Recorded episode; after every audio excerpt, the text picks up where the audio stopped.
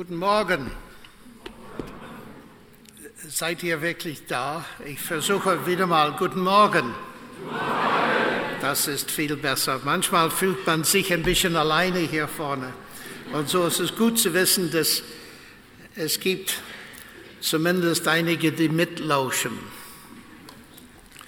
Ich kam sehr gut zurecht mit Christopher Hitchens.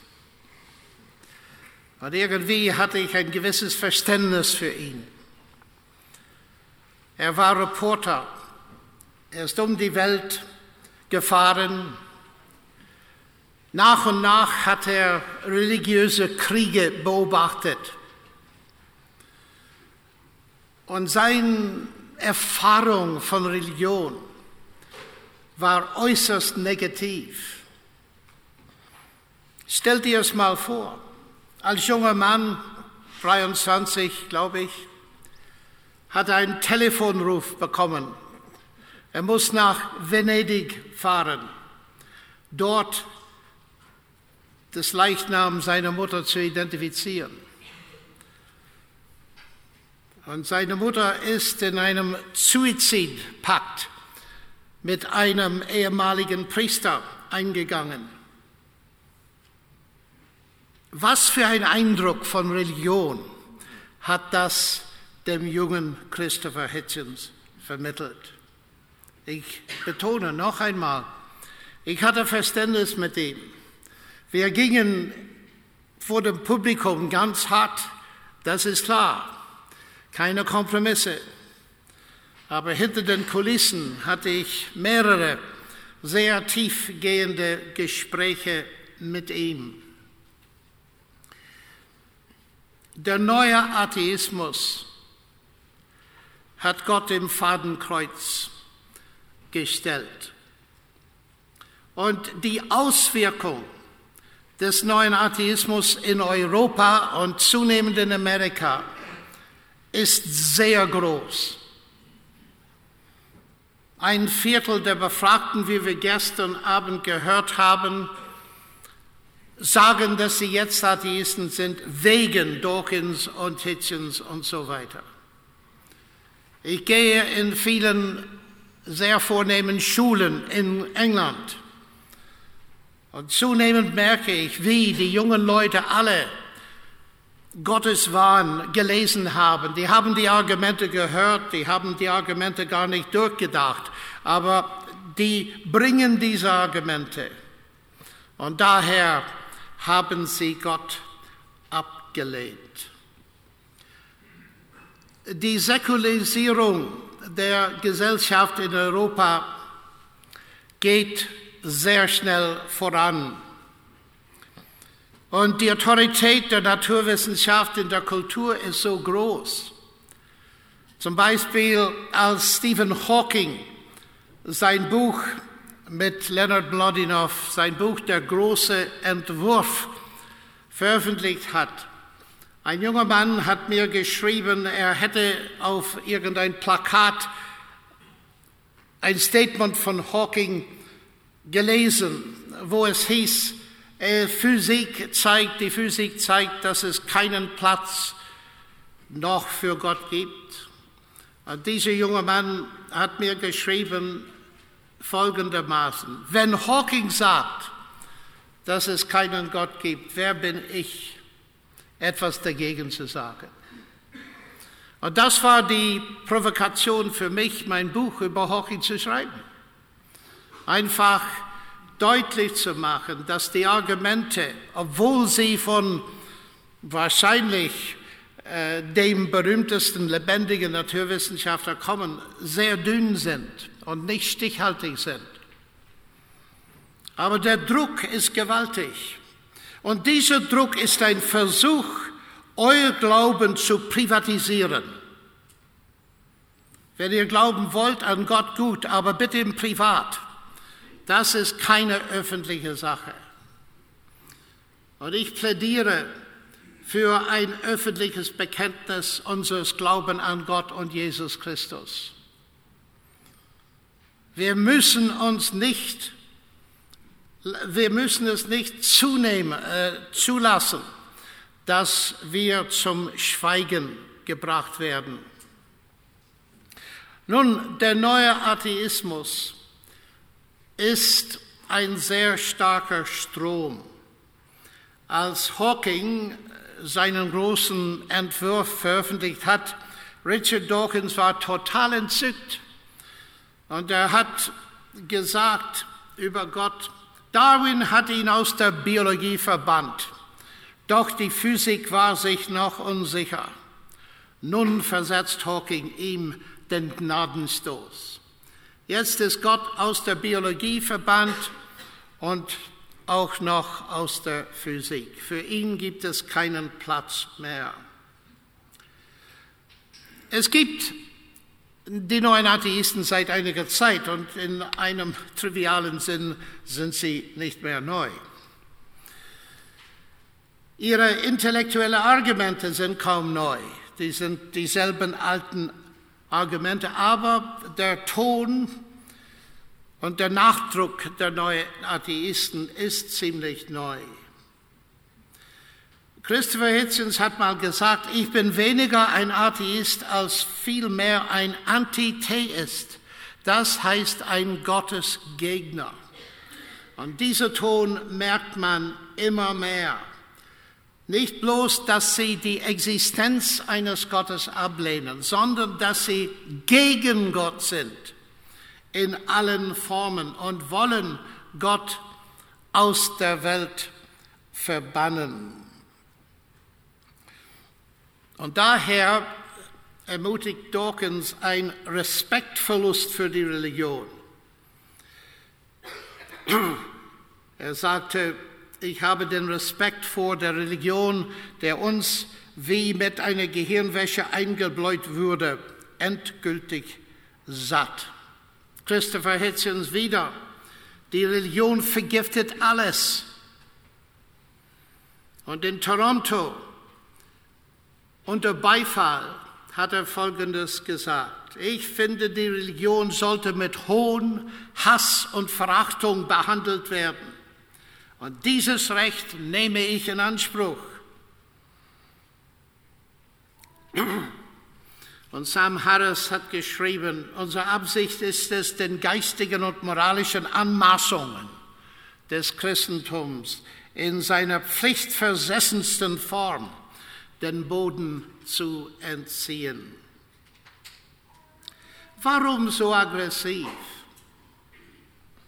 Also, wenn man die neuen Atheisten selber fragt, die Antwort sehr oft ist, 9.11. hat uns radikalisiert. Und der Spiegel hat mal ein Leitartikel mit dem Titel Gott ist an allem schuld. Und ich zitiere aus dem Spiegel, ohne die Anschläge auf New York und Washington gäbe es keinen neuen Atheismus. Ob das wahr ist oder nicht, bin ich nicht ganz sicher. Aber es war interessant, das Titelbild in dieser Ausgabe der Spiegel zeigte die Zwillingtürme in New York. Und die Logik des neuen Atheismus ist sehr einfach und daher für viele attraktiv. Stellen wir uns, sagt Dawkins, mit John Lennon, nicht John Lennox, mit John Lennon eine Welt vor, in der es keine Religion gibt, keine Selbstmordattentäter, keinen 11. September, keine Anschläge auf die Londoner U-Bahn, keine Kreuzzüge, keinen Krieg zwischen Israelis und Palästinensern, kein Blutbad unter Serben, Kroaten, Muslimen, keine Verfolgung von Juden als Christusmörder, keine Probleme in Nordirland, keine Ehrenmorde und so weiter und so fort. Und diese Botschaft spricht natürlich einer Welt, die seit den von Extremisten verübten fanatischen Terroranschlägen in Angst lebt, besonders an. Wer von uns, abgesehen von den Gewalttätern selbst, hätte nicht gerne eine Welt, die frei von solchen Schrecken ist? Und die meisten von uns würden denn äh, würden ohne Zögern den neuen Atheisten darin zustimmen, dass einige Aspekte der Religion oder der Religionen problematisch sind, äußerst problematisch. Wie könnten wir religiöse Extremisten respektieren, die junge Männer und Frauen dazu anstiften, sich als lebendige Bomben den sofortigen Zugang zum Paradies zu sichern?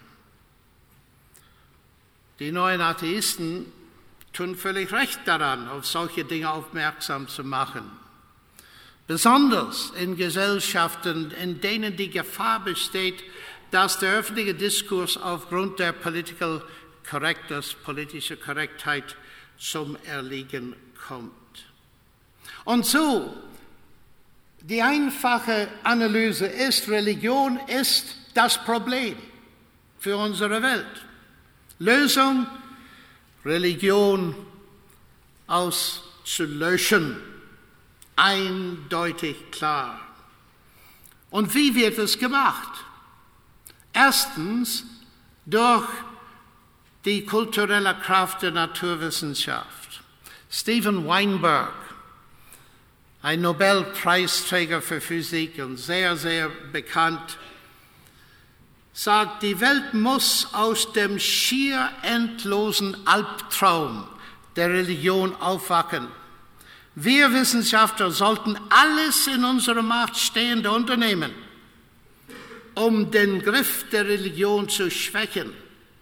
Das könnte sogar unser größter Beitrag an die Zivilisation sein. Alles in unserer Macht Stehende sollten wir tun. Das ist schrecklich, sowas zu hören. Wo sind die ethischen Grenzen? Keiner, soweit ich lesen kann. Die Religion ist so ein Gift für diese Leute, dass alles muss gemacht werden, um das zu Ende zu bringen.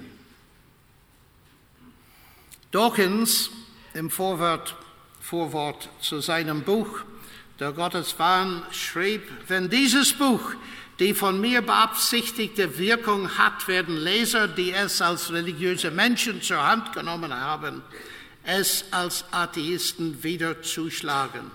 Selbst wenn er in seinem nächsten Satz zugibt, dass diese Hoffnung schlichtweg vermessener Optimismus sein könnte. Und er hat recht dort.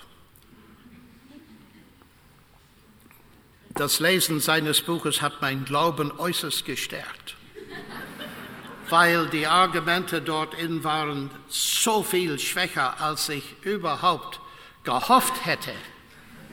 Aber das ist eine andere Geschichte. 2006 war ein wichtiges Jahr in diesem Hinblick. Es gab ein, eine Konferenz in La Jolla in Kalifornien jenseits des Glaubens, Wissenschaft, Religion, Vernunft und Überleben. Und diese Konferenz hat sich drei Fragen gestellt. Sollte die Wissenschaft, die Naturwissenschaft, die Religion abschaffen? Zweitens, was sollte die Wissenschaft an die Stelle der Religion setzen? Und dann drittens, können wir ohne Gott gut sein. Also hier sind drei Fragen, die sind sehr interessante Fragen. Sollte die Wissenschaft die Religion abschaffen, ist eine moralische Frage. Was sollte die Wissenschaft an der, die Stelle der Religion setzen? Ist interessant, weil die Voraussetzung ist, dass nur die Naturwissenschaft in der Lage ist, die Religion zu ersetzen. Keine andere Quelle der Information oder was weiß ich, nur die Naturwissenschaft. Aber dann, die haben klar genug sehen können, dass hier ein großes Problem besteht. Woher die Ethik für die Zukunft.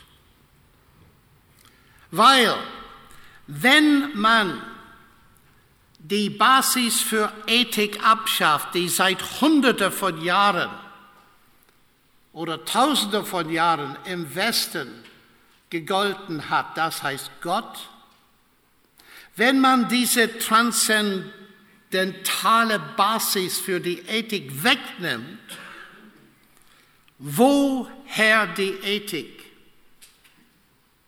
Wo können wir eine Basis, eine Grundlage für die Ethik finden? Und das ist eine äußerst wichtige Frage. Und ich komme etwas später dazu zurück. Es ist ein Riesenthema und könnte uns für ein paar Vorträge sehr leicht ähm, aufhalten. Und es wäre wichtig, weil es hier eine Spannung entsteht. Die Kritik, die ich gelesen habe schon, ist eine moralische Kritik. Die Religion vergiftet alles. Gott ist nicht gut. Alles ist schlecht. Das sind moralische, ethische Urteile. Aber auf welcher Basis bitte? Wenn man Gott abschafft als Basis, hat man eine Basis überhaupt für die Ethik? Ich glaube nicht. Und das ist das tiefste Problem für Europa heute. Wir fangen an, in der Erfahrung zu sehen, was es bedeutet, Gott als Basis der Ethik abzuschaffen. Wir erfahren es direkt in unserer Gesellschaft. So, die moralische Dimension ist äußerst wichtig. Die jüdisch-christliche Tradition für uns seit Jahrhunderten ist die Quelle der Moral. Die neuen Atheisten möchten die Religion abschaffen. Daher müssen sie eine andere Quelle finden. Und es gibt jetzt eine schnell wachsende Literatur, die versucht zu zeigen, dass es durchaus möglich ist, eine Ethik ohne Gott zu entwickeln. Also, hier ist der Agenda des, der neuen Atheisten. Die Religion ist eine gefährliche Täuschung. Sie führt zur Gewalt und Krieg. Zweitens, wir müssen daher die Religion abschaffen. Die Naturwissenschaft wird das erreichen. Drittens, wenn Gott weg ist, brauchen wir eine Basis der Ethik. Der Atheismus und die Naturwissenschaft kann eine absolut adäquate, adäquate ethische Basis bieten. Und das ist die Problematik, die vor uns heute liegt. Es gibt eine gewisse Ironie hier, dass die Anhänger ähm, in ihrem Versuch, Religion, den religiösen Glauben auszurotten, der Evolutionstheorie eine wichtige Rolle beimessen. Allerdings scheint die Evolution nicht gerade mitzuspielen, weil neulich im Sunday Times erschien ein Artikel, äh, und dieser Artikel kommt aus Jena, ein Studium des Jena Religionwissenschaftlers Michael Blume mit dem Titel The Reproductive Advantage of Religiosity, der reproduktive Vorteil von Religiosität. Das war eine Umfrage, 82 Länder, und der Titel in England hieß, Atheisten sind eine aussterbende Rasse, da die Natur Gläubige bevorzugt. Und hier ist diese Studie, es ist höchst interessant. Diese Studie ergab, dass Menschen, die mindestens einmal pro Woche einen Gottesdienst besuchen, im Durchschnitt 2,5 Kinder haben. Während Menschen, die nie einen Gottesdienst versuchen, durchschnittlich 1,7 Kinder haben. Und das ist weniger als die erforderliche Zahl, um sich selbst zu ersetzen. Und ähm, der Verfasser, der Bericht in, in England hieß es, äh, der Verfasser, der hieß Leake, äh, stellt Dawkins Argument, Religionen seien wie psychologische Viren, die Menschen infizieren und enorme finanzielle und gesundheitliche Kosten nach sich ziehen, Blumes Arbeit gegenüber, die genau das Gegenteil nahelegt. Die Evolution bevorzugt Gläubige so stark, dass die Tendenz, religiös zu sein, sich mit der Zeit in unseren Genen verankert hat. So, man sollte doch meinen, dass die neuen Atheisten, wenn sie bezüglich der Evolution recht haben, ihre Gene mit größter Begeisterung verbreiten. Offenbar nicht.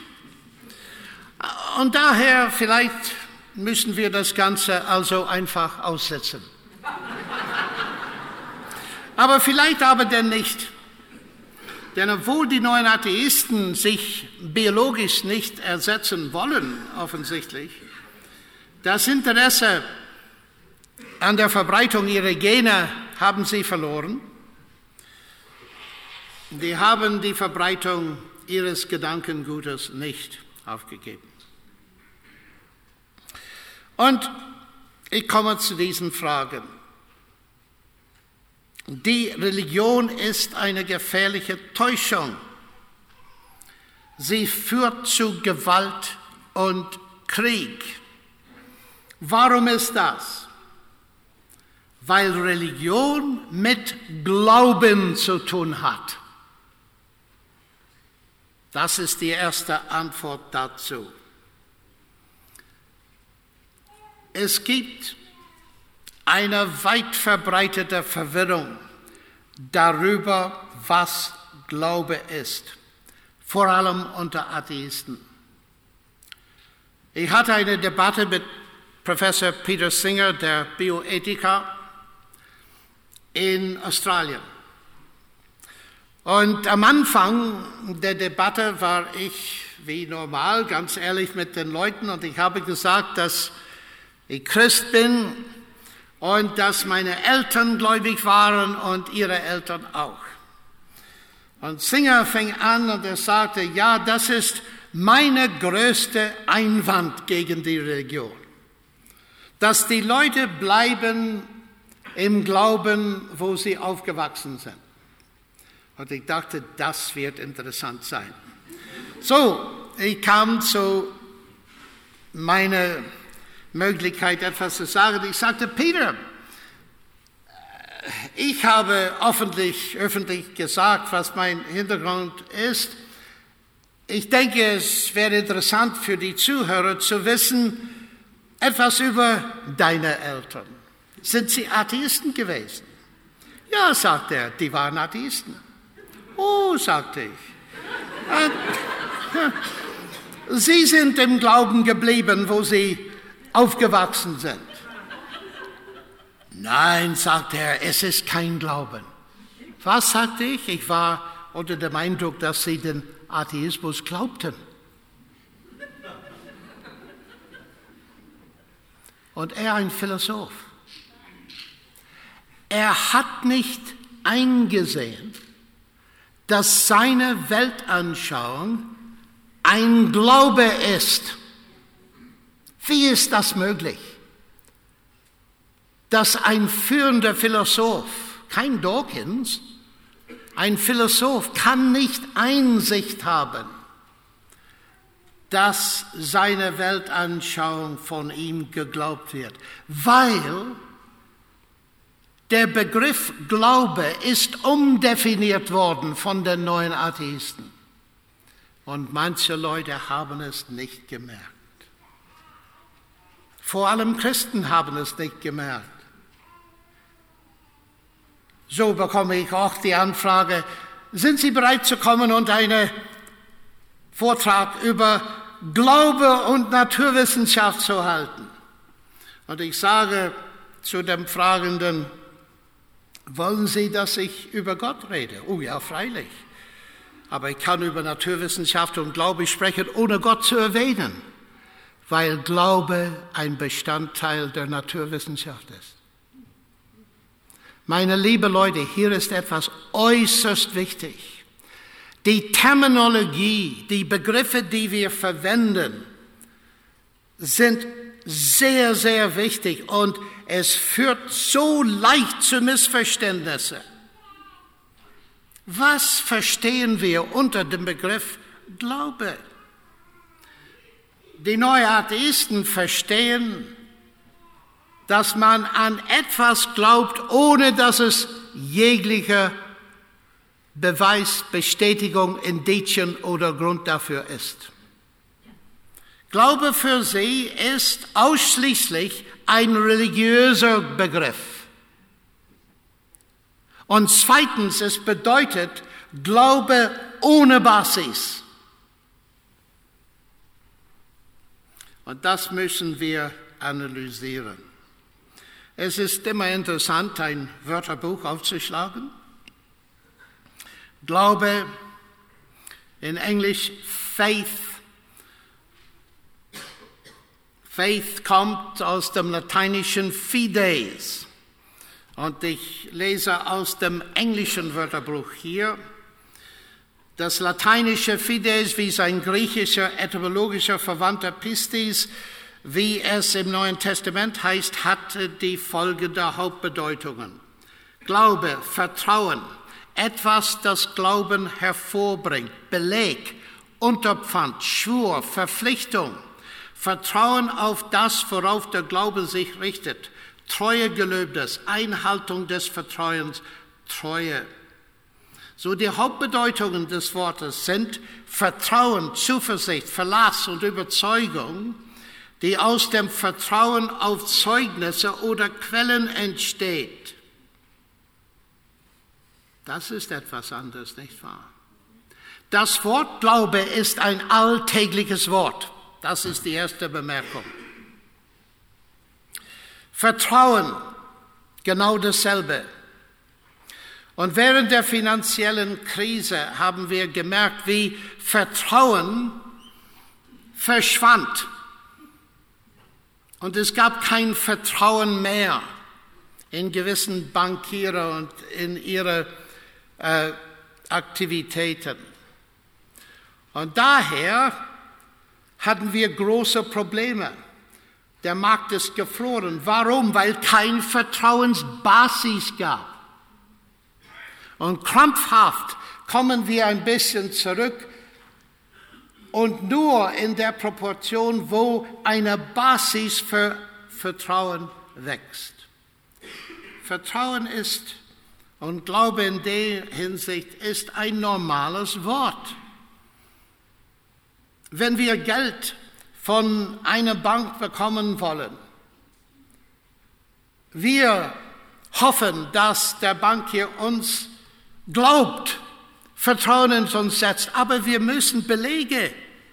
Wir können nicht einfach hingehen und sagen, ich möchte 500.000 Euro. Nein, es muss eine Basis geben für dieses Vertrauen, das wir von ihm oder von ihr erwarten. Aber die neuen Atheisten sind sehr klug gewesen. Die haben das Wort umdefiniert, so dass sie sagen können, zum Beispiel hier Dawkins, Atheisten haben keinen Glauben. Was? Er glaubt seinen Atheismus. Aber weil er Glaube definiert hat als religiöser Begriff, das bedeutet Glaube ohne Basis. Er kann sowas sagen. Man kann nachweisen, sagt er weiter, dass der Glaube eines der größten Übel der Welt ist. Zu vergleichen mit dem Pockenvirus, aber schwerer auszurotten. Glaube, der nicht auf Belegen beruht, ist das Hauptübel jeder Religion. Und dann sagt er, Ironischerweise meines Erachtens wissenschaftlicher Glaube beruht ihm zufolge auf öffentlich überprüfbaren Belegen. Aber er sagt, er hat keine Glaube. Es ist eine totale Verwirrung, die hier vor uns liegt. Mark Twain hat mal geschrieben, das Glaube bedeutet, an etwas zu glauben, von dem man weiß, dass es nicht wahr ist. Und viele neuen Atheisten folgen ihm. Glaube als eine unbegründete Überzeugung ist nicht Glaube im normalen Sinn. Und in den meisten Sprachen Europas wenigstens. Wir haben einen speziellen Terminus für diese Art Glaube. Blinder Glaube. Wir stellen ein Adjektiv vor dem Wort, vor dem Substantiv. Glaube, blinder Glaube, weil wir meinen, hier ist das Auge schließen ohne Basis. Man äh, geht in Unsicherheit und in die Dunkelheit. Und es wäre viel besser, wenn die neuen Atheisten hier klar waren und das Wort blind ähm, hinzugefügt hat.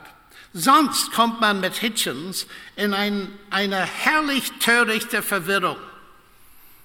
Hier ist Hitchens. Unser Glaube ist kein Glaube.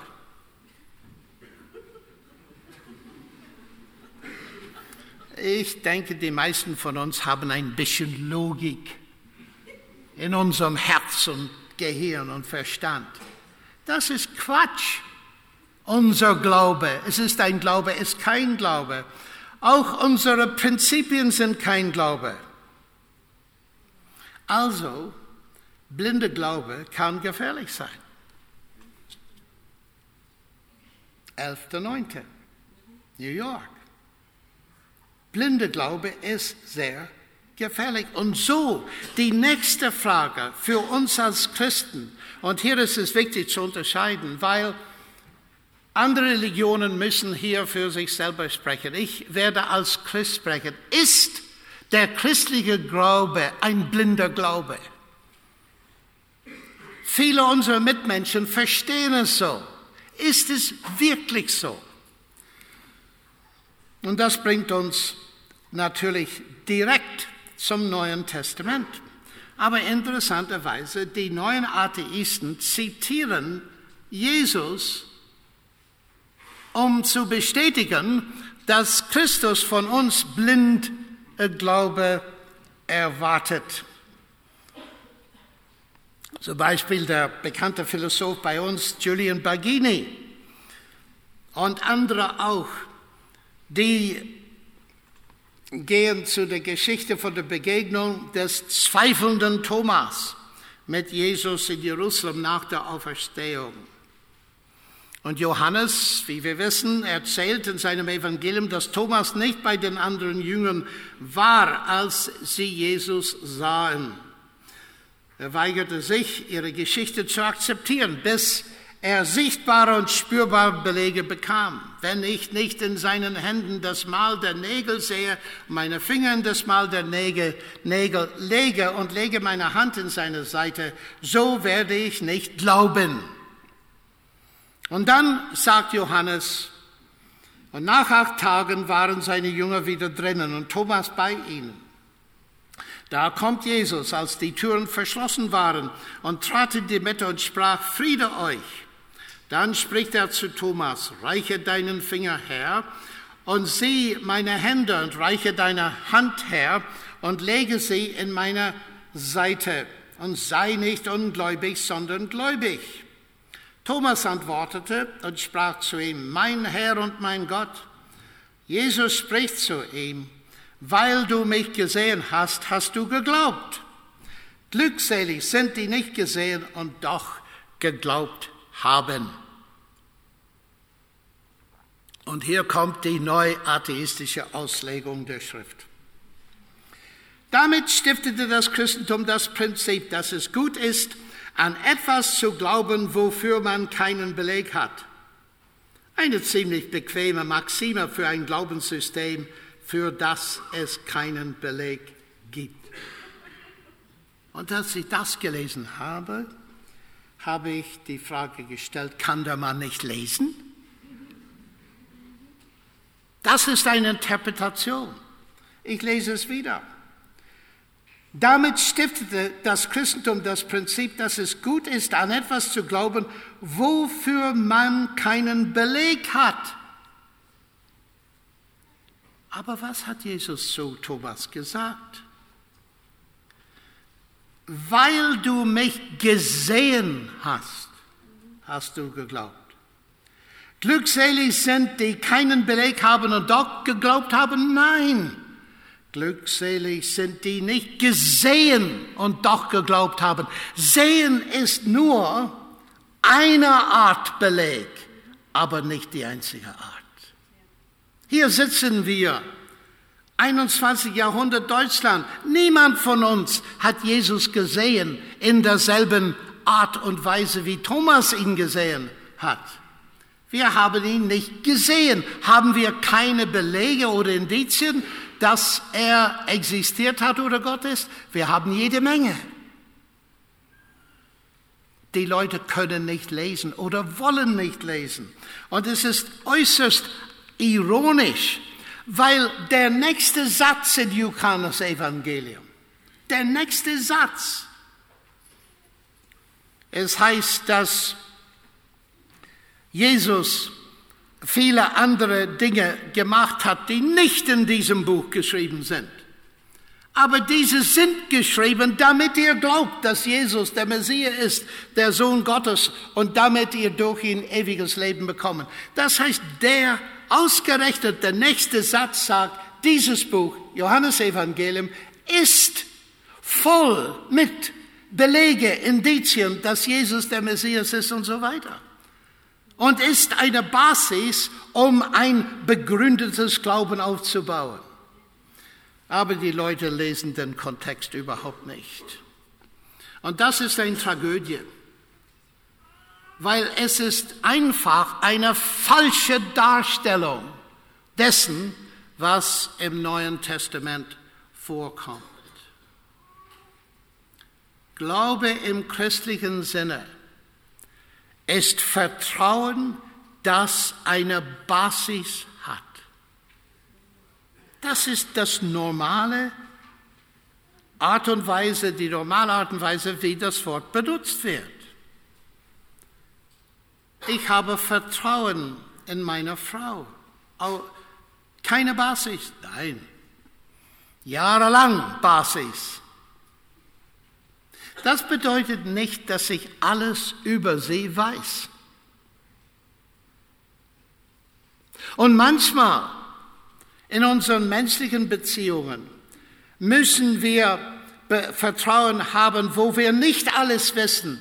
Aber das bedeutet auch dort nicht, dass wir keine Basis haben. Wir haben die Basis alle vorhergehenden Erfahrungen. Glaube im christlichen Sinn ist kein Existenzialismus. Glaube an Glaube. Nein, es ist Glaube an Gott und es ist Glaube auf Gründen.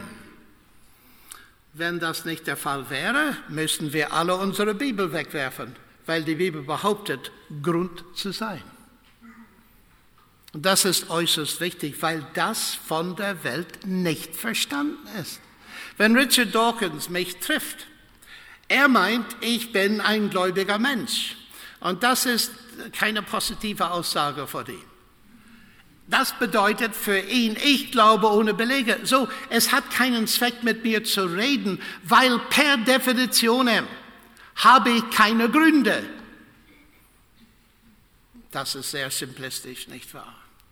Aber wenn wir nicht wissen, was diese Leute von Glauben halten, dann entsteht auch in uns eine Verwirrung.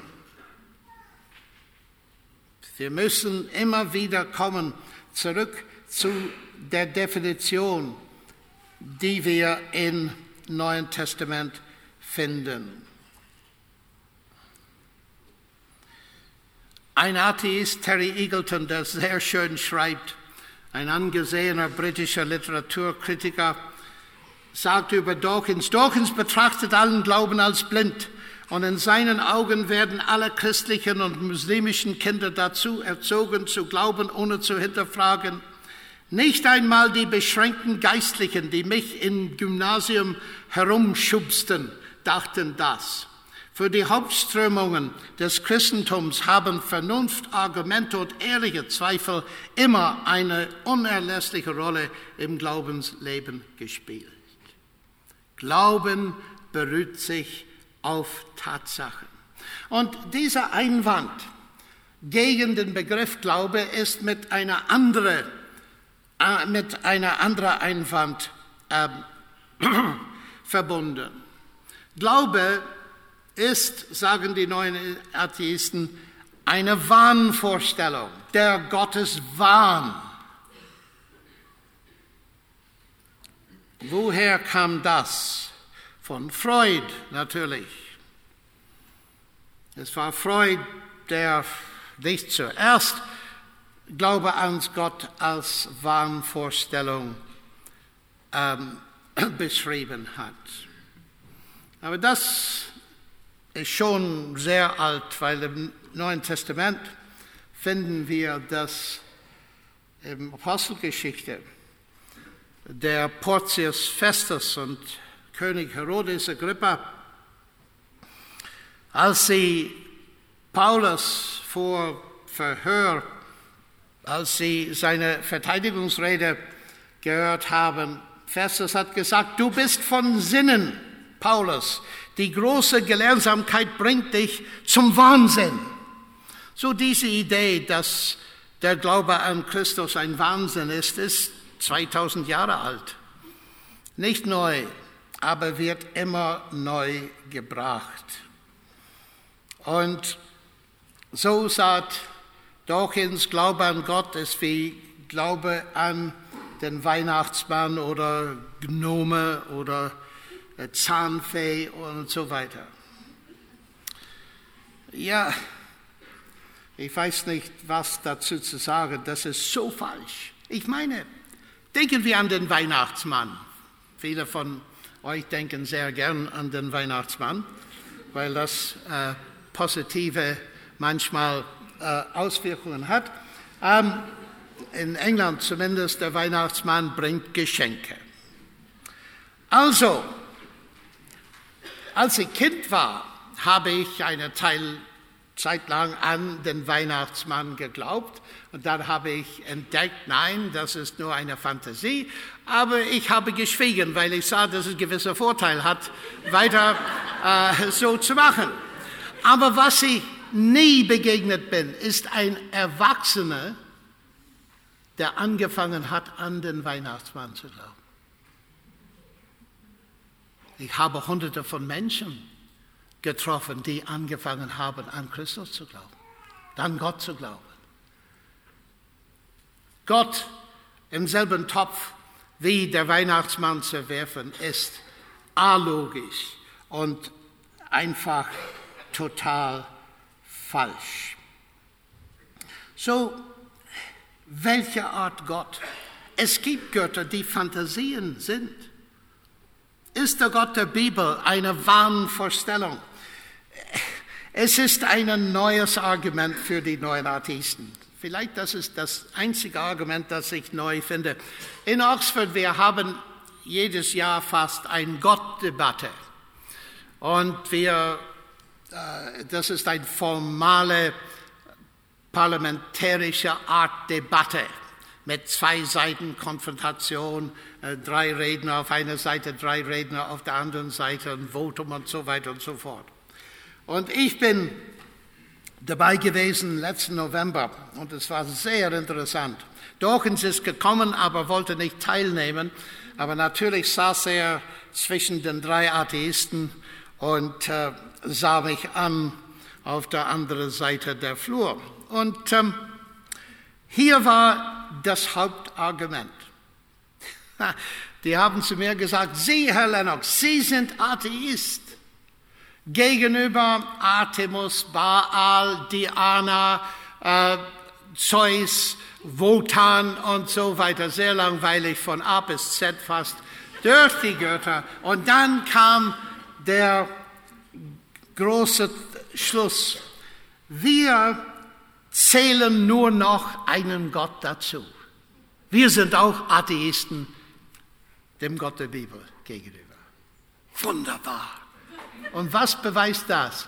Dass sie kein Verständnis haben von der Natur der antiken Götter und vom Unterschied zwischen dem Gott der Bibel und den Göttern der Antike.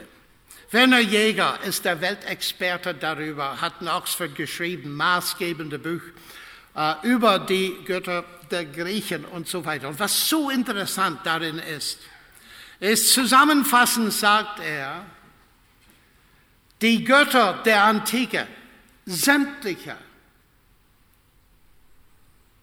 kommen aus dem All. Das heißt, die haben eine physikalische Herkunft.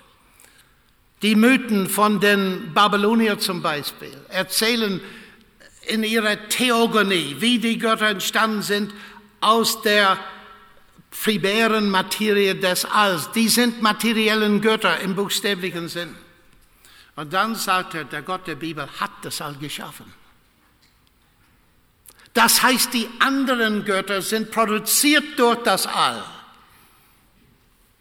und sind Wahnvorstellungen. Der Gott der Bibel hat das All produziert. Ich habe gestern erwähnt, wie wichtig es ist, uns klar zu sein über, was wir unter dem Begriff Gott verstehen. Der Schöpfer des Alls ist kein Produkt des Alls. Und so, das Argument ist inhaltlos, obwohl ich höre es von sehr vielen Leuten. Die Götter der Griechen, wie der Gott von Donner und Blitzen, verschwand durch einige Schritte in der Naturwissenschaft, der Gott der Bibel nicht. Er, wie ich gestern Abend gesagt habe, er war, Glaube an ihn war der Motor, der äh, die Naturwissenschaft getrieben hat. Aber es gibt ein schönes Buch in Deutsch. Eine kurze Geschichte des Größten von Manfred Lütz. Manfred Lütz ist Psychiater. Und nun hier ist eine Frage. Dawkins meint, dass Gott eine Wahnvorstellung ist. Das ist ein psychiatrischer Begriff. Er ist kein Psychiatrist, ich auch nicht.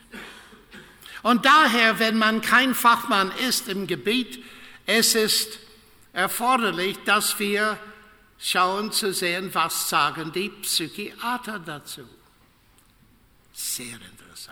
Manfred Lütz.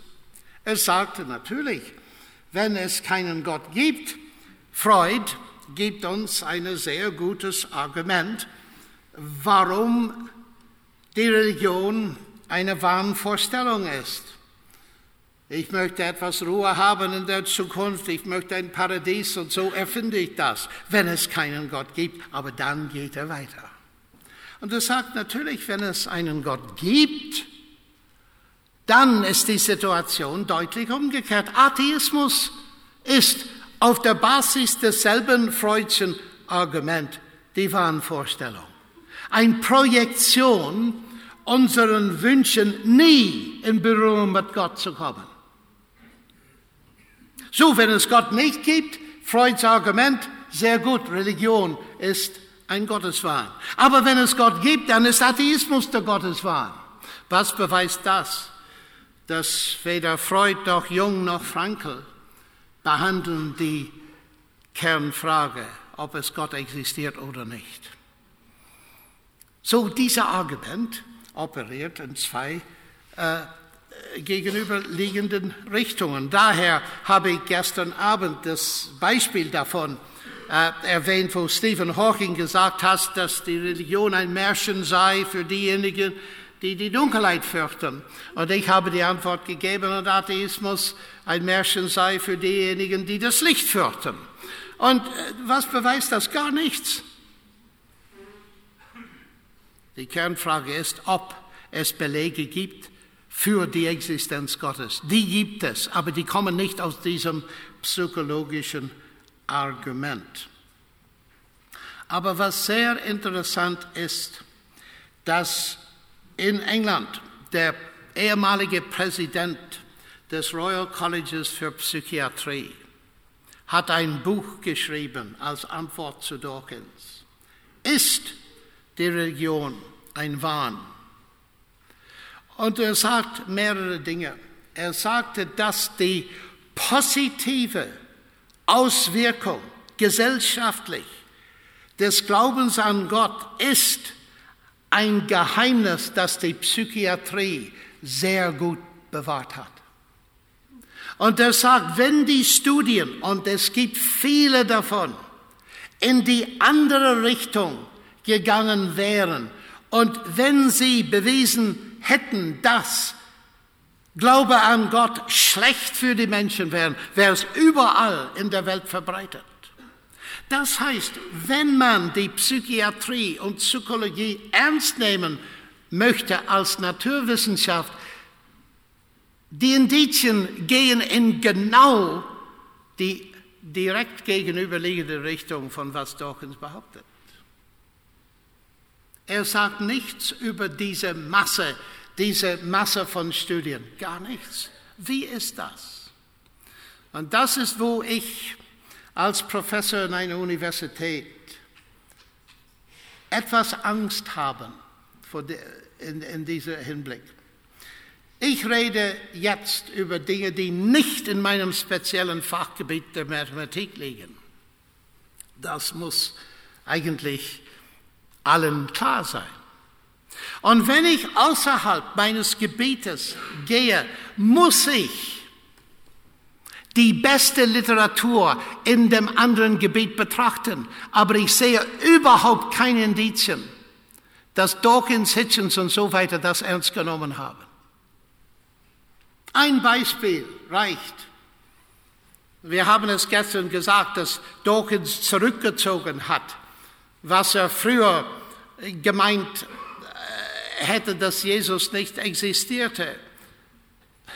Weil als er diese Behauptung machte in Gottes Wahn, er hat einen Professor in London zitiert, aber er hat nicht erwähnt dort, dass der Professor ein Professor der deutschen Literatur war, nicht der alten Geschichte. Ich kenne keinen maßgebenden Professor der alten Geschichte, der leugnen würde, dass Jesus nicht existiert. Das heißt, die Leute sind für die Belege oder Indizien überhaupt nicht interessiert. Das ist ein Merkmal des Anti-Intellektualismus, nicht des Intellektualismus. Und ich sage das bewusst. Ich bin oft und ich bin natürlich in derselben Gefahr. Und daher muss ich die besten Argumente der besten Vertreter dieser anderen äh, Themenbereiche, wo ich nicht an und für sich Fachmann bin.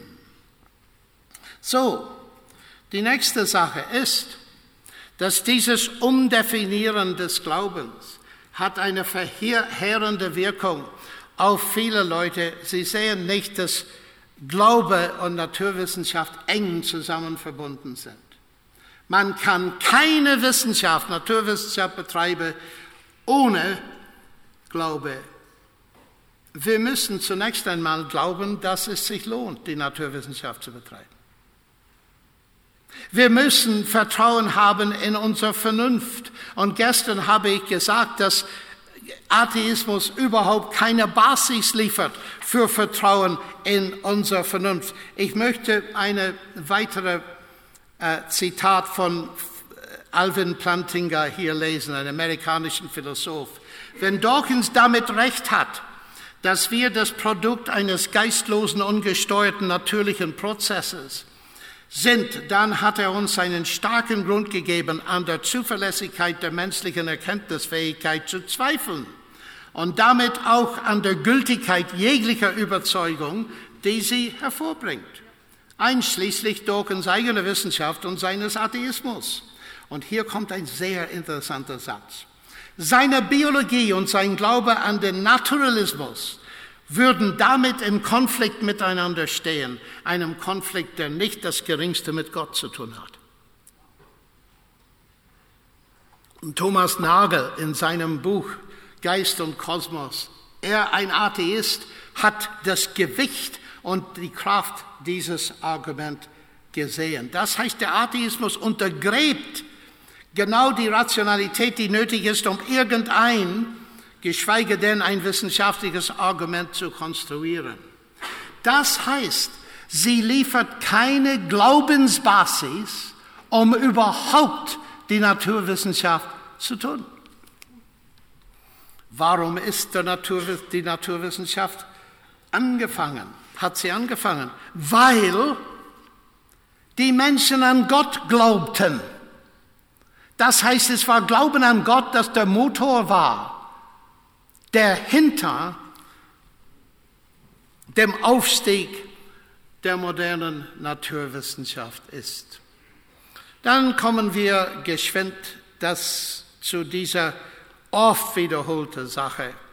Die Religion vergiftet alles. Von Christopher Hitchens.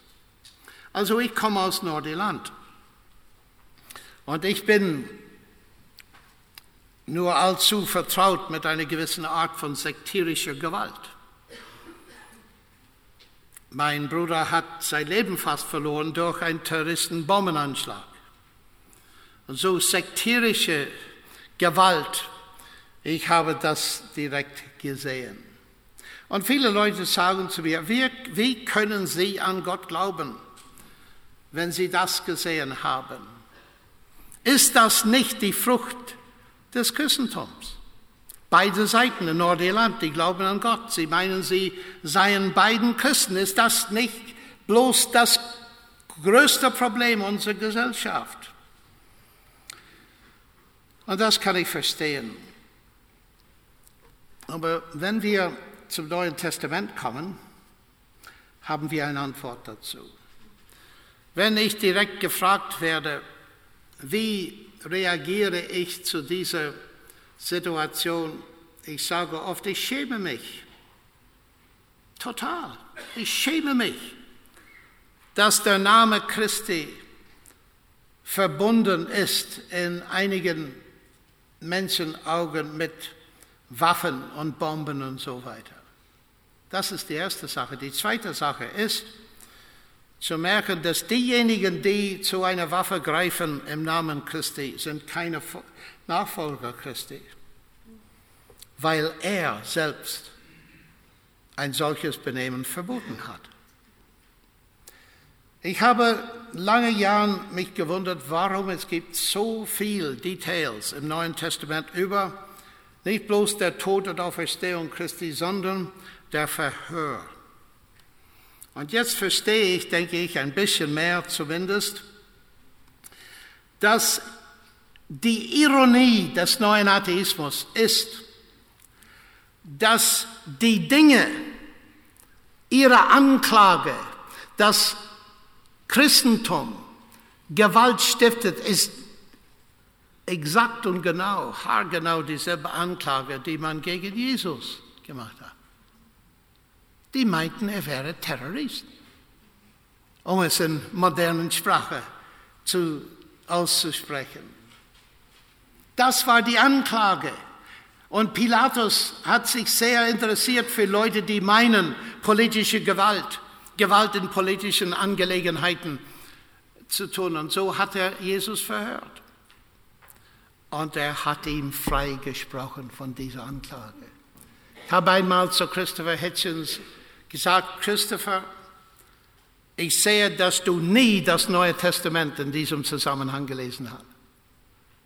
Und er sagt, wie weißt du das? Weil wenn du nur verstehen würdest, wo Christus in dieser Angelegenheit steht, du wärst für ihn, nicht gegen ihn. Weil deine Kritik gegen Religion ist seine Kritik gegen Religion. Und Pilatus hat ihm die Frage gestellt, Reich, du bist ein König. Ja, sagte Jesus, aber nicht im Sinne, wie du meinst. Mein Reich ist nicht dieser Welt, sonst hätten meine Diener gekämpft. Worum ging sein Reich? Ich bin in die Welt gekommen, um Zeugnis zu geben für die Wahrheit. Was ist Wahrheit, sagt Pilatus. Und ging hinaus und sagte, er ist unschuldig, weil auch Pilatus, der harte Kämpfer, konnte sehen, dass eine Sache kann man nicht mit Gewalt erreichen. Das ist Wahrheit auf ein Volk zu imponieren. Es ist unmöglich. Vor allem, wenn diese Wahrheit eine Wahrheit über Frieden mit Gott, Erlösung, Vergebung, ewiges Leben ist. Es ist äußerst wichtig, meine lieben Menschen. Und es ist interessant, dass diese Frage, ausgerechnet diese Frage, gibt uns die Chance, über den Herrn zu sprechen. Der Spiegelartikel, wo ich am Anfang erwähnt habe, Gott ist an allem schuld. Ist das wirklich wahr? Was werden wir zu Atheismus sagen? Nichts wird erwähnt in der Gotteswahrheit. Ich habe den, das Lied von John Lennon zitiert. Eine Welt ohne Religion und so weiter. Das ist sein Lied Imagine. Also ich bin nicht John Lennon, ich bin John Lennox. Ich habe auch ein Lied komponiert. Heißt auch Imagine. Stell dir mal vor, ein, eine Welt ohne Mao, ohne Pol Pot, ohne Stalin. Wo lesen wir von dieser Welt bei Dawkins? Nirgends. Weil die Idee ist, alles, Gott ist an allem schuld, Atheismus an nichts. Aber meine lieben Leute, wir müssen, um fair zu sein, die Frage stellen, wofür ist der Atheismus verantwortlich? Alexander Solzhenitsyn. Und ich habe so oft gesehen, in Russland, als sie dort waren. Hier ist Solzhenitsyn. Wenn ich heute so knapp wie möglich den Hauptgrund der vernichtenden Revolution formulieren sollte, der um die 60 Millionen Menschenleben verschlungen hat, könnte ich es nicht besser ausdrücken als mit den Worten, die Menschen haben Gott vergessen. Deshalb ist all das geschehen. Nietzsche hat vorhergesagt, dass es unmöglich war, den Atheismus zu haben und christliche Werte beizubehalten. Er hat ein Publikum davor gewarnt, dass wenn man Gott annulliert, nimmt man weg alle möglichen rationalen Basis für die äh, für die Ethik. Dawkins sagt es deutlich. Und ich habe oftmals mit ihm darüber, äh, nicht so oft, aber ich habe es gesagt zu ihm. Er sagt, das Universum, das wir beobachten, hat genau die Eigenschaften, mit denen man rechnet, wenn dahinter kein Plan, keine Absicht, kein Gut oder Böse steht. Nichts außer blinder, erbarmungsloser Gleichgültigkeit. Die DNA, DNS, weiß nichts und sorgt sich um nichts. Die DNS ist einfach da und wir tanzen nach ihrer Pfeife. Meine lieben Leute, wenn das der Fall ist, dann existiert der Moral überhaupt nicht mehr.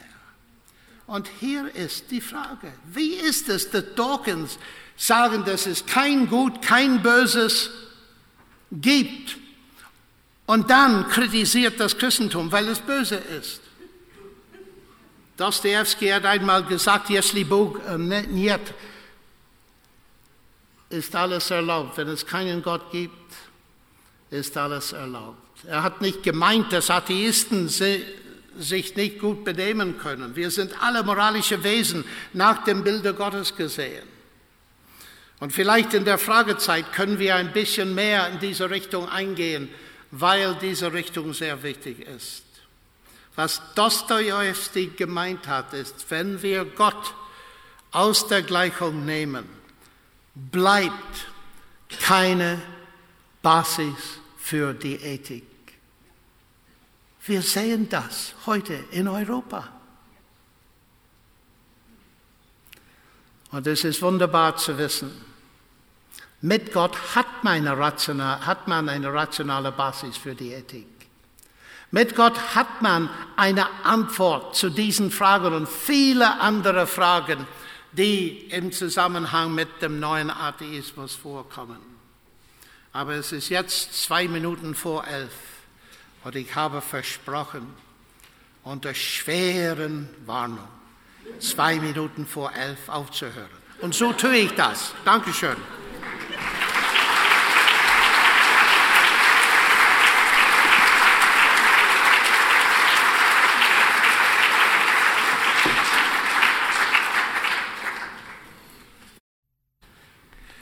Jetzt kommen wir zu diesem Haufen von Fragen. Und Fragerunde sind immer unzufriedenstellend, aus einem sehr guten Grund. Wir haben hier, ich weiß nicht, vielleicht 25 Fragen und viele von diesen Fragen verdienen einen Vortrag, aber sie bekommen keinen Vortrag über diese Fragen. Ich kann nur versuchen, einen Anlauf zu geben, einige Gedankenanstöße, wie ich selber zu diesen Fragen äh, kommen würde. Und nur das.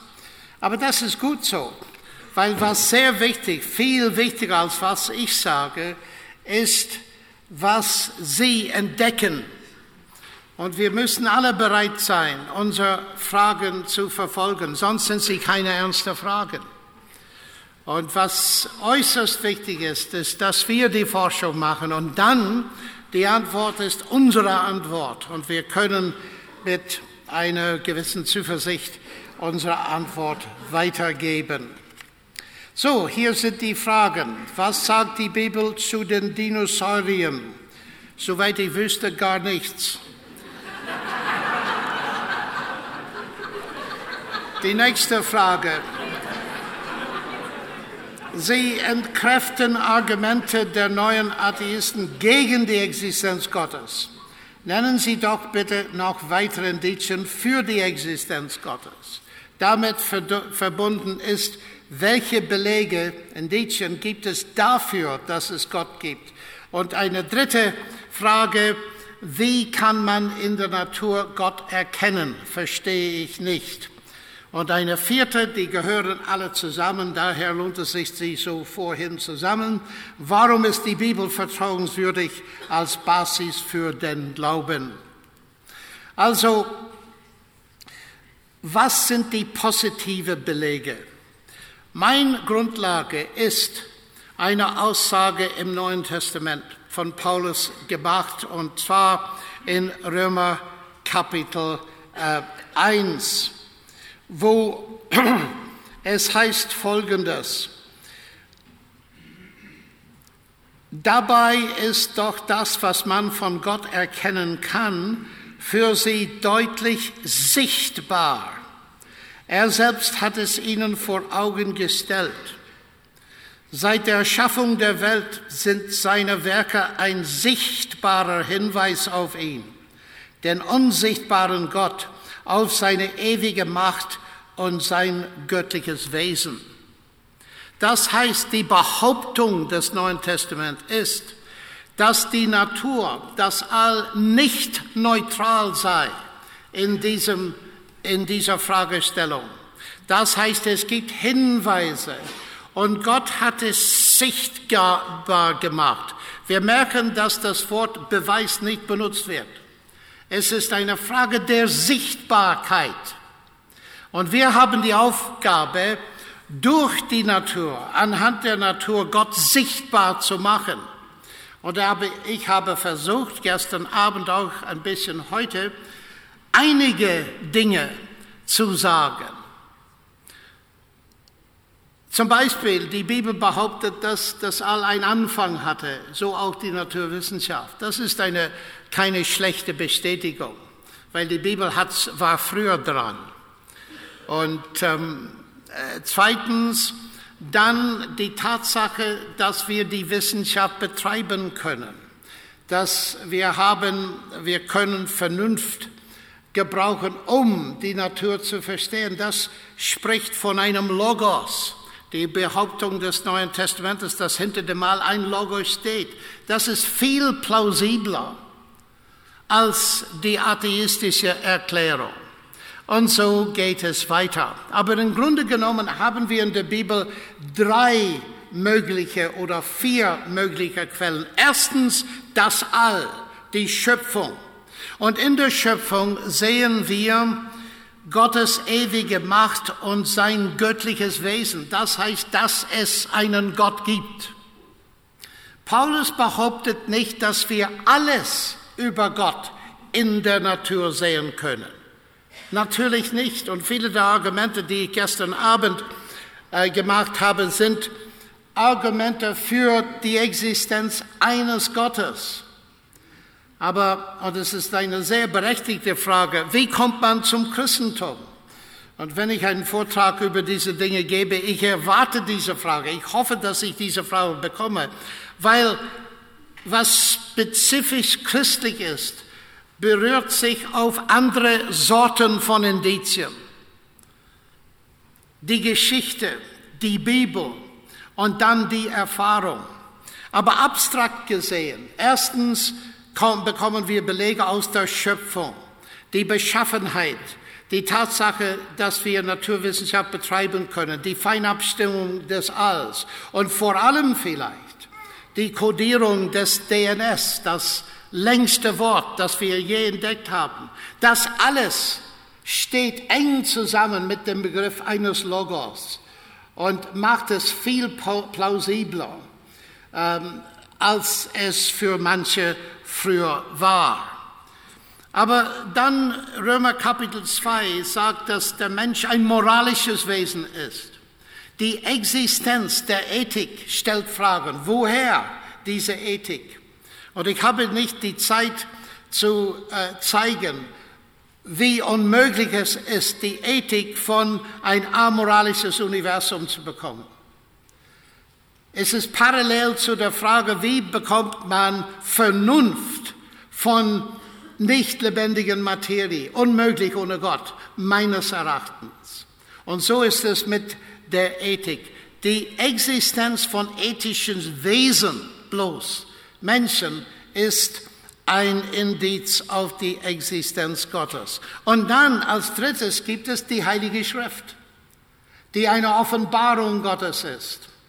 Die, äh, der Vater der modernen Wissenschaft, Bacon, hat die Idee geprägt, dass Gott zwei Bücher hat. Buch der Natur und Buch der Bibel.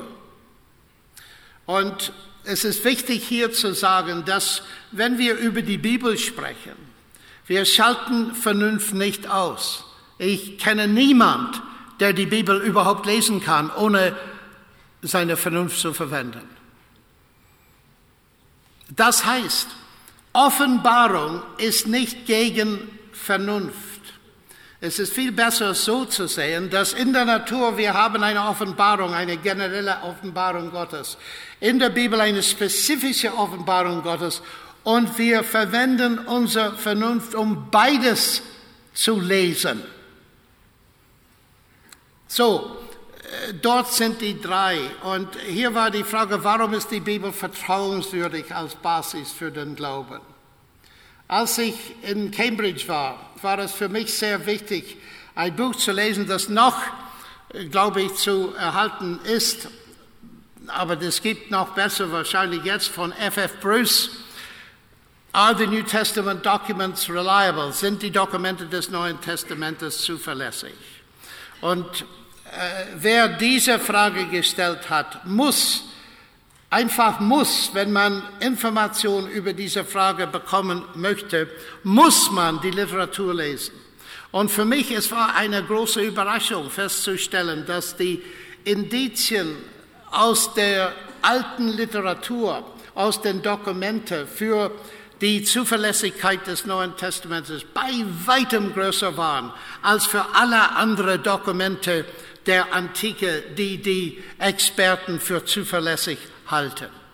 Man kann nicht in zwei Sätzen das formulieren. Äh, weil die Frage so wichtig ist, habe ich versucht, in meinem Buch ein Kapitel darüber zu schreiben, einfach zusammenzufassen, was die Basis ist äh, für ein Glauben, dass das Neue Testament äh, zuverlässig sind. Und dann gibt es Argumente, die mit der Erfahrung zu tun haben. Christus hat gesagt, dass er die Sünde vergeben kann und ewiges Leben vermitteln kann. Ist das wahr oder nicht? Letzten Endes kann man das nicht äh, wissen, ohne dass man sich einlässt. Ein Skeptiker ist jemand, der beobachtet von der Ferne. Aber um jemanden kennenzulernen, muss man diese Distanz aufgeben, wie Jürgen Spieß, mein Freund, so oft formuliert. Man muss die Distanz aufgeben, um jemanden kennenzulernen. Und das ist genau dasselbe mit Gott. Ist es wahr, was Jesus behauptet? Wenn wir ihn als Herr und Heiland bekennen, ist es wahr, dass er uns vergibt? Und das ist natürlich der beste Test von allen, dass es wirksam ist, es funktioniert im Leben. Alle diese Dinge sind Beweise oder Bestätigungen äh, der Existenz Gottes und spezifisch äh, der Tatsache, dass Jesus der Sohn Gottes ist. So, das waren vier Fragen und dann kommen wir zu ein paar Fragen über Evolution und so weiter. Und äh, eine Frage heißt es, kann es sein, dass alles zuerst durch Zufall entstand? Nein. Und dann die Gesetze sich etabliert haben? Nein. Ähm, die Gesetze sich etabliert haben ich verstehe diese Aussage überhaupt nicht. Was bedeutet es, ein Gesetz sich zu etablieren? Auch wenn die Leute an die Evolution glauben, die Existenz der Gesetze ist äußerst problematisch. Woher die Gesetze? Und diese Frage wird so oft vermieden. Die Gesetze natürlich, äh, und ich denke an Wittgenstein hier, die, die sind unsere Beschreibungen von das, was passiert, von den Regelmäßigkeiten. Die haben keine Bedeutung, ohne dass man etwas Materie dort hat, die sich so benimmt, weil sie sind Beschreibungen. Und das war der Fehler, das Hawking gestern Abend gemacht hat. Ich weiß, dass es viel zu spät war für die Logik, wo er sagt, dass ähm, äh, die, das Universum kann sich selbst aus nichts schaffen, weil wir ein Gravitationsgesetz haben. Das ist einfach direkt Quatsch. Es ist Unsinn und erstaunliches Unsinn. Und äh, die Idee, dass es Zufall alles sich alles entwickelt hat, kaum jemand glaubt daran, auch die Atheisten nicht. Weil Zufall als solche äh, keine so große Reichweite hat. Und auch wenn das Universum sehr, so alt ist, wie die Naturwissenschaftler sagen, haben wir nicht die Zeit gehabt, um durch Zufall wenn man sagt, dass es durch Zufall entsteht, wirklich die Wahrscheinlichkeiten sind so klein. Und maßgebende Physiker, Atheisten, keine Christen, sagen, dass Zufall, auch Dawkins sagt, Zufall reicht nicht aus. Und daher muss er einen Mechanismus einführen, die die Wahrscheinlichkeiten senken. Ob sein Mechanismus glaubwürdig ist oder nicht, das ist eine andere Frage. Und damit verbunden ist die Frage der theistischen Evolution. Die Frage der Evolution ist eine sehr heiße Frage in einigen Ländern, vor allem in Nordamerika. Und man braucht eine ganze Konferenz, vernünftig darüber zu reden. Aber ich mache ein paar Punkte und nur ein paar. Die erste Sache ist, Offensichtlich gibt es sehr viele Leute, die an Gott glauben, an Christus glauben und an die Evolution glauben. Und es ist offensichtlich klar, dass was immer man an die Evolution denkt, kann man den Atheismus von Evolution nicht ableiten. Wenn ich über Gravitation gestern Abend sprach, und ich habe erwähnt, dass als äh, Newton sein Gravitationsgesetz gefunden hat und die Existenz der Gravitation, hat er nicht den Schluss gemacht, dass daher existiert kein Gott, weil er sah, dass die Existenz eines Gesetzes oder eines Mechanismus, eines Mechanismus beweist nicht, dass es keinen Erfinder des Mechanismus oder des Gesetzes gibt. Also denken wir an Evolution. Dieser Begriff hat wenigstens fünf Bedeutungen. Einige sind äh, nicht sehr wichtig, die Evolution äh, vom BMW oder die Evolution der Küste Deutschlands. Dies sind zwei unterschiedliche, sehr unterschiedliche Begriffe der Evolution. Bei BMW hoffentlich war es durch hochintellektuelle, qualifizierte Ingenieure. Bei der Küste ist Willkür und Zufall, Bewegungen von Wind und Sand und so weiter. Wir verwenden das Wort Evolution für beides. Und das ist überhaupt nicht kontroversiell. Und Darwin hat von einem natürlichen Auslese gemacht gesagt, gesprochen. Also offensichtlich tut die natürliche Auslese etwas. Ich meine, äh, in einer Bibelschule wie hier in Wiedernest, in Wiedernester Forum sogar, es gibt eine gewisse Auslese, die passiert. Und manche Leute finden ihr Lebenspartner hier, nicht wahr? Die, es ist ein Auslese, nicht wahr? Aber diesen Selektionsprozess möchte ich nicht näher beschreiben, weil es ist allen bekannt. Und das bestimmt, wie wir aussehen. Sehen wir uns alle an, wir sind unterschiedlich. Warum ist das? Es hat mit Genen zu tun, es hat mit Auslese und Selektion. Das ist nicht kontroversiell. Was etwas kontroversiell ist, ob dieser Mechanismus, der etwas tut, für alles verantwortlich ist. Nun, ich werde ganz klar sagen, ich bin als Mathematiker und Naturwissenschaftler nicht überzeugt, dass der evolutionäre Mechanismus all, all das Gewicht tragen kann, das zum Beispiel Dawkins und andere glauben. Und daher habe ich mein Buch geschrieben und ich kann in diese Argumente heute nicht gehen. Aber abgesehen davon, wenn man einen Mechanismus hat, das etwas tut, kann man auch dort nicht die Folge ziehen, dass es keinen Erfinder dieser Me Mechanismus gibt. Auch wenn etwas Zufall eine Rolle spielt. Ich meine, ich hatte früher ein, eine Uhr hier und es war so ein selbst aufdrehende Uhr. Das ist uralt, das sieht man nur in Museen jetzt.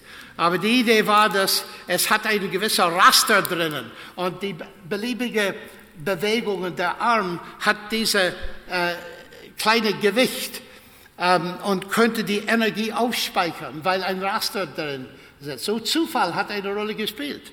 Aber das ist kein Argument dafür, dass niemand diese äh, Uhr erfunden hat. Eigentlich war es kluger, so eine Uhr zu erfinden. So, von dem Standpunkt der Philosophie kann man Atheismus nicht ableiten von Darwinismus.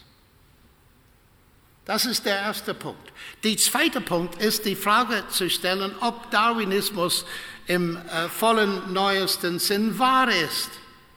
Und dort bin ich ein Zweifler, ein sehr tiefer Zweifler. Und es interessiert mich sehr, zum Beispiel das Buch von Thomas Nagel erschienen ist. Ein Atheist, ein maßgebender Denker in Amerika. Und der Titel seines Buches ist, warum ähm, äh, äh, Geist und Kosmos, die, warum der Neodarwinismus höchstwahrscheinlich falsch ist. Das finde ich sehr interessant. Ich bin gespannt, ich bin kein Biologe. Aber die Biologie interessiert mich sehr, vor allem die Folgen und Deduktionen. So, das ist die erste Sache. Was immer die Wahrheit ist in der Biologie, kann man Gottes Abwesenheit nicht davon deduzieren. Und daher, man merkt in der Geschichte, dass Darwins größter Unterstützer in Amerika Christ war. Asa Gray. Und das findet man auch heutzutage. Viele meiner Freunde, Kollegen und so weiter in Oxford gläubig sind, die glauben an die Evolution. Und die, die stellen fest, dass ich ein sehr eigenartiger Mensch bin, weil ich große Zweifel habe.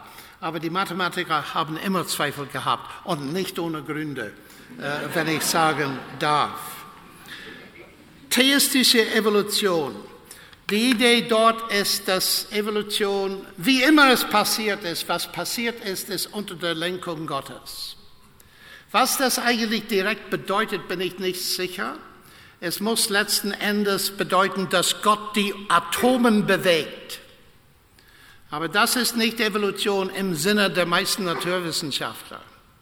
Und um weiterzugehen, brauchen wir sehr viel Zeit. Daher habe ich ein anderes Buch geschrieben, wie ich gesagt habe, vor allem für meine amerikanischen Freunde. Weil die Spannung ist in Amerika oft, es gibt nur zwei Möglichkeiten. Entweder theistische Evolution oder dass die Erde sehr jung ist und Evolution hat nicht stattgefunden aus einem sehr öffentlichen Grund, weil die Erde nur 6000 oder so Jahre alt ist. Das sind die einzigen zwei Möglichkeiten. Und ich habe dieses Buch äh, geschrieben, der Titel ist etwas provozierend, sieben Tage, die die Welt teilen. Unterschiedliche Meinungen darüber. Und ich habe versucht, sehr fair zu sein, um zu zeigen, dass auf der Basis des Vertrauens in der vollen Inspiration der Schrift, dass es vielleicht doch Alternativen gibt wo wir ein sehr hohes Verständnis der Schrift haben können und auch nicht den Rücken kehren zu, was wahr ist in der Naturwissenschaft. Aber das würde bedeuten wirklich ein paar Tage. Das, das Thema ist kompliziert und leider ist sehr viel Hitze und weniger Licht erzeugt worden durch die tragischen Konflikte zwischen Christen darüber. Und die Welt draußen lacht wenn es sieht die Kämpfe unter Christen über Dinge, die für die Welt natürlich gar nicht äh, wichtig sind.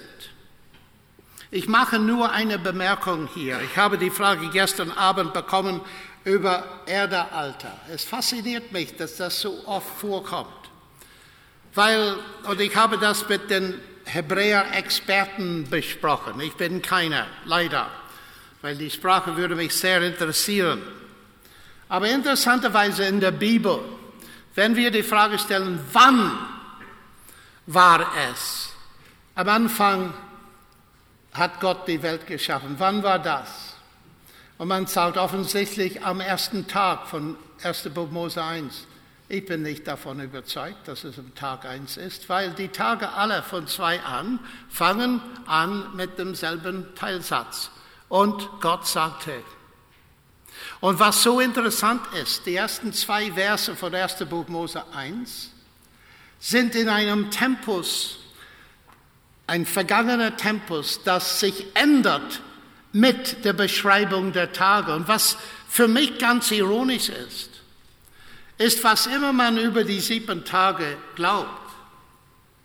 Der Anfang wird in der Bibel überhaupt nicht datiert. Man denkt nicht scharf genug über diese Dinge. Jack Collins in seinem Buch, und es lohnt sich zu lesen, einer der besten, das ich gelesen habe über 1. Buch Mose 1 bis 4. Jack Collins, äh, C. Jack Collins, und er ist eigentlich ein maßgebender äh, Bibelübersetzer von dem Hebräischen mit einer naturwissenschaftlichen Ausbildung. Und seine Bücher lohnen sich sehr zu, zu lesen. Und er sagt, es ist klar, die Tempera im 1. Buch Mose 1 zeigen uns, dass Vers 1 und 2 kommen bevor Vers, die anderen Versen. Und wie lange bevor es heißt nicht. Es wird nicht gesagt. Und daher bin ich nicht bereit zu sagen. Die Gefahr ist manchmal, meine lieben Leute, in, der, in dem Versuch, die Bibel zu verteidigen, sagen wir mehr, als die Bibel behauptet. Das ist äußerst gefährlich. Vor allem, wenn wir das zu einem Grundlage des Glaubens aufstellen. Eine Tragödie und ganz unnötig. Die sieben Tage, also das ist eine sehr interessante Frage, aber es steht hier nicht, so sage ich nicht mehr drüber. Ähm, dieses Buch übrigens erscheint in Deutsch. Äh, bis Ende des Jahres hoffe ich. Ich habe schon die, äh, die gedruckte Version in Deutsch durchgelesen. Und so kommt es. Und ich hoffe, dass es eine Hilfe sein wird. Für die deutschen Leser möchte ich sagen, dass, weil das Buch für Amerika geschrieben ist, ist es ein bisschen eigenartig. Es gibt fünf Anhänge und das ist die Hälfte des Buches und die sind der wichtige Teil. Und dort ist ein langer Anhang über theistische Evolution. Und wie ich das sehe, einfach als Hilfe, nicht dogmatisch zu sein, sondern als Hilfe für Leute, eine Einführung in die Thematik, so dass wir können uns entscheiden ähm, für uns selbst. Gut, also gehen wir weiter. Neben Atheisten wie Dawkins gibt es auch heute Leute wie Thomas Nagel und Anthony Flew. Wer gewinnt? Wer gewinnt was? Ähm, ich denke, ich sehe, was äh, gemeint ist. Was sehr interessant ist bei dieser Frage, ist, dass zunehmend jetzt unter den Atheisten gibt es Leute, die diese neo-darwinistische Religion, weil sie funktioniert wie eine Religion oft, die diese, dieses Material in Frage stellen. Es gibt sogar maßgebende Naturwissenschaftler, die jahrelang behauptet haben, wie Dawkins, dass natürliche Auslese ist für alles verantwortlich. Jetzt sie verneinen das, dass es für gar nichts verantwortlich ist. Und ich finde das faszinierend. Nagel ist äußerst faszinierend, weil er klug ist und man sieht im Internet, er hat wirklich einen Krieg ähm, angestiftet, weil er Atheist ist. Und er sieht ein, dass dieser alte Argument, C.S. Lewis hat es gesehen, wenn die Gedanken meines Gehirns sind nur die bloße Bewegung der Atomen, warum sollte ich Vertrauen drin haben? Diese Philosophen haben angefangen zu sehen, dass dieses Argument sehr wichtig ist, dass der Atheismus keinen Grund gibt überhaupt für Denken überhaupt. Und Robert Spemann, der ein sehr äh, angesehener Philosoph, er ist über 90 Jahre alt hier in Deutschland, er sagt, es ist nicht so sehr, äh, es ist überhaupt nicht eine Frage Gott gegen die Naturwissenschaft, ist, dass wenn wir diesen Materialismus annehmen, dann müssen wir auf Wiedersehen sagen zur Naturwissenschaft und alle Wissenschaften. Und es ist wichtig, diese Argumente zu verfolgen. So Nagel, äh, ich denke, er, sein Buch ist in Deutsch schon, ja. Man kann das, wenn man will. Und hier ist eine Frage, warum keine dritte Alternative neben Christentum und Atheismus nach Thomas Nagel? Also diese Frage bedeutet, Nagel versucht, er ist kein Christ, er ist Atheist. Er lehnt diese materialistische äh, äh, materialistische Erklärung des Alls ab, wegen dieses Argument über die Rationalität, aber er sucht immer noch irgendwie einen naturalistischen Weg. Und die Frage ist, warum keine dritte Alternative? Also, ich bin gerne bereit, eine dritte Alternative äh, zu, ähm, darüber nachzudenken, aber ich finde, dass es keine gibt. In einem anderen Sinn, abgesehen von dieser Fragestellung, ich habe zwei Weltanschauungen äh, erwähnt hier. Erstens Materialismus, Naturalismus und dann auf der anderen Seite Theismus. Der Unterschied zwischen Materialismus und Naturalismus ist eine Frage für die Philosophen und die finden es sehr schwer. Aber ähm, und dann gibt es Pantheismus. Pantheismus habe ich kaum erwähnt. Das ist für viele eine dritte Alternative. Und man kann nur vorangehen wie bei den anderen. Wo, was sind die Indizien? Was sind die Belege? Wo sind die Argumente?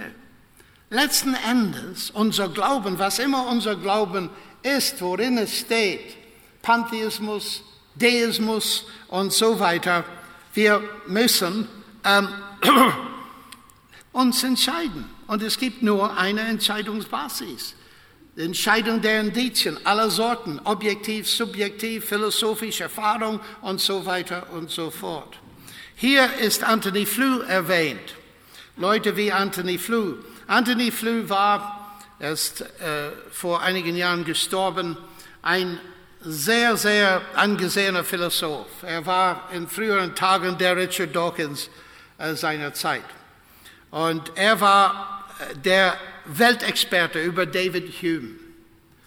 Und David Hume war der Mensch, der meinte, dass äh, Wunder Verletzungen der Naturgesetze waren, daher konnten nicht passieren. Interessanterweise Anthony Flew am Ende seines Lebens, er hat mir direkt gesagt, ich hatte ein langes Interview mit ihm gehabt, hat gesagt, er hat Unrecht gehabt.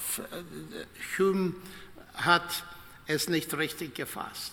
Und er sagte zu mir, er sagte, schade, man, ich müsste alle meine Bücher umschreiben, weil ich in der Irre war. Das ist sehr ehrlich für ein angesehener Philosoph. Und am Ende seines Lebens ist er Deist geworden. Er glaubt an einen Gott auf der Basis des DNS. Es war faszinierend.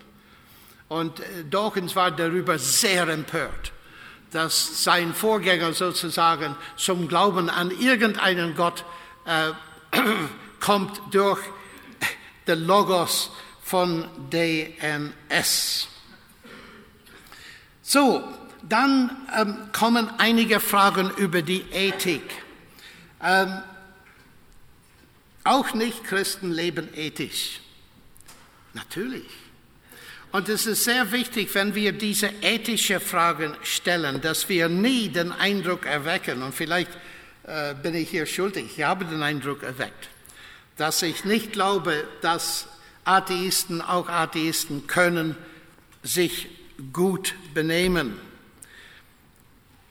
Wir sind moralische Wesen. Und aus der Sicht der Bibel sind wir alle, auch wenn wir nicht an Gott glauben, im, nach dem Bilde Gottes geschaffen als moralische Wesen. Und daher haben wir Begriffe wie gut und böse.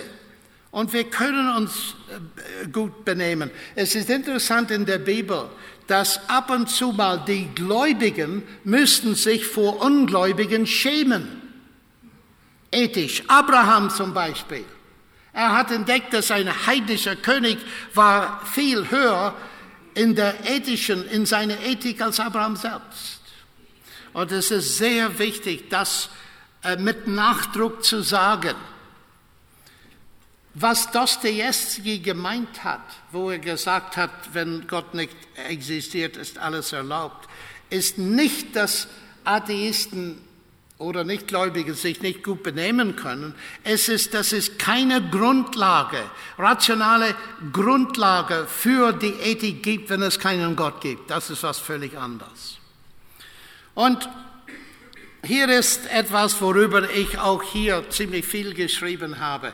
Wenn man Gott abschafft, woher dann die Grundlage der Ethik? Es muss von innerhalb der Welt kommen. Und woher? Entweder äh, durch die Gesellschaft oder durch raue Natur, durch die Genen und so weiter, durch Molekularbiologie. Und daher die ähm, immer zunehmende Versuche, eine Ethik in der Biologie zu gründen. Und das ist faszinierend, weil David Hume, und ich teile seine Meinungen über Wunder nicht, aber hier teile ich seine Meinung. Er hat gesagt, dass sehr oft wir schauen eine Situation, wir sehen, was ist, und dann wir versuchen, von das, was ist, abzuleiten, das, was sein soll. Und er hat gesagt, es ist unmöglich. Genau wie man nicht von den alogischen zur Logik kommen kann, vom Nicht-Lebendigen zu Lebendigen kommen kann, man kann nicht diese Brücke, über diese Brücke kommen, von dem Ist, was ist, zu dem, was sein soll. Und, ähm, aber der Versuch wird gemacht. Und was so interessant ist, Sam Harris hat es gemacht in seinem Buch die moralische Landschaft. Sehr einflussreich, ganz klug, aber das Argument ist falsch. Ich habe ein bisschen gezögert mit diesem Buch, weil ich wollte etwas über seine Argumente sagen.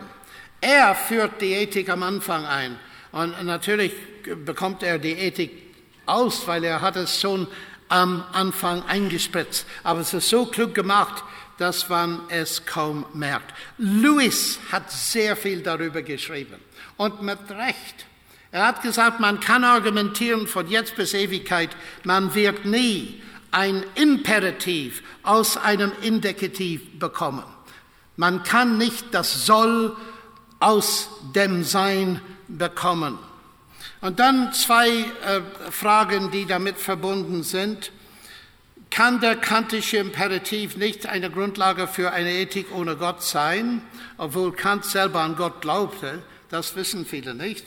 Und zweitens, wie ist der kollektive Utilitarismus als ethische Grundlage zu bewerten?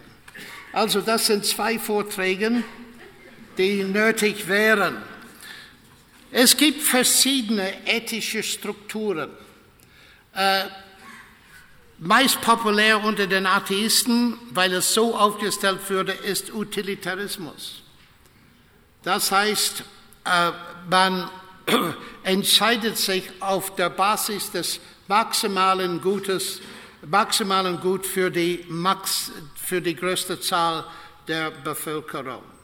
Und es ist ein sehr gutes System. Zum Beispiel, wenn ich eine Kanne von Eis ähm, habe und 100 Kinder, wenn ich das nicht haargenau teile, dass jedes Kind bekommt dasselbe, dann bin ich in Schwierigkeit, nicht wahr? Das ist guter Utilitarismus. Was man über diese Strukturen, diese ethischen Systeme äh, sagen kann, sie sind nicht alle falsch. Und sie überschneiden einander. Und daher die Diskussion ist etwas komplizierter, als man meint. Kants Imperativ, und ich werde nicht in die Definition gehen, ist ein befehlsethisches System. Du sollst und ist verwandt mit dem biblischen Command-Ethik, wie wir das Befehlsethik, wie wir das beschreiben. Das Problem ist, und ich werde über Utilitarismus sprechen, weil Peter Singer der weltbekannteste Vertreter dieses ethischen Systems ist. Utilitarismus ist wirksam, wenn es zwischen Gruppen praktiziert ist, die ungefähr gleichmächtig sind. Aber wenn ich genug Macht habe und du sagst, du musst das Beste für das maximale Zahl von Leuten tun, wirklich? Und was wirst du gegen mich machen, wenn ich das nicht tue, wenn ich die Macht habe? Es wirkt, es, es ist nicht, es funktioniert nicht dort. Und so, man kann die Systeme analysieren, die haben positive Aspekte, die haben negative Aspekte. Aber letzten Endes, die, die fallen, weil letztlich, wenn es keine höhere Gewalt gibt, wenn es kein Gericht gibt, die Abwesenheit eines letzten Gerichtes ist keine positive Sache, ist eine schreckliche Sache. Weil letzten Endes das beweist, dass unsere Gewissen eine äh, Wahnsinn ist. So, hier sind noch ein Haufen von Dingen. Eine letzte Bemerkung werde ich machen. Was für eine Rolle spielt Satan? Und jemand anderes spricht von dem Kampf nicht gegen Fleisch und Geist. Die Frage ist sehr wichtig, weil das Neue Testament beschreibt unser Feind als der Gott dieser Welt. Er interessiert sich für die Art und Weise, wie die Menschen denken. Und daher muss man sehen, dass wir in einem Kampf stehen, das nicht bloß intellektuell ist, obwohl es das ist. Und wo Paulus spricht über unser Kampf nicht mit Fleisch und äh, Blut, er spricht über Argumente und die Wichtigkeit der Argumente, dass wir sehr bewusst in diese Situation eintreten und wissen, dass wir nicht bloß mit Fleisch und Blut zu tun haben. Es ist kein Scherz, mit diesen Leuten in die Debatte zu kommen. Es kostet sehr viel in der Energie. Der Stress ist unglaublich viel. Und daher bin ich so dankbar für Leute und viele hier, die für mich gebetet haben in solchen Situationen. Der Stress ist so groß, dass höchstwahrscheinlich werde ich keine solchen Debatten mehr führen. Auch weil die nicht so produktiv sind. Heute will man mehr in eine Diskussion eintreten, das gar nicht so stressig ist. Aber der Stress ist kolossal und man weiß genau, dass es keine bloße Frage ist. Hier ist die Logik, daher Gott existiert und wir gehen alle nach Hause. Nein, nein. Es besteht in unserer Kultur ein Kampf für die menschliche, das menschliche Wesen, für die Ethik. Und daher müssen wir alle zwangsläufig in diese Debatte mit Hilfe des Herrn einsteigen. Dankeschön.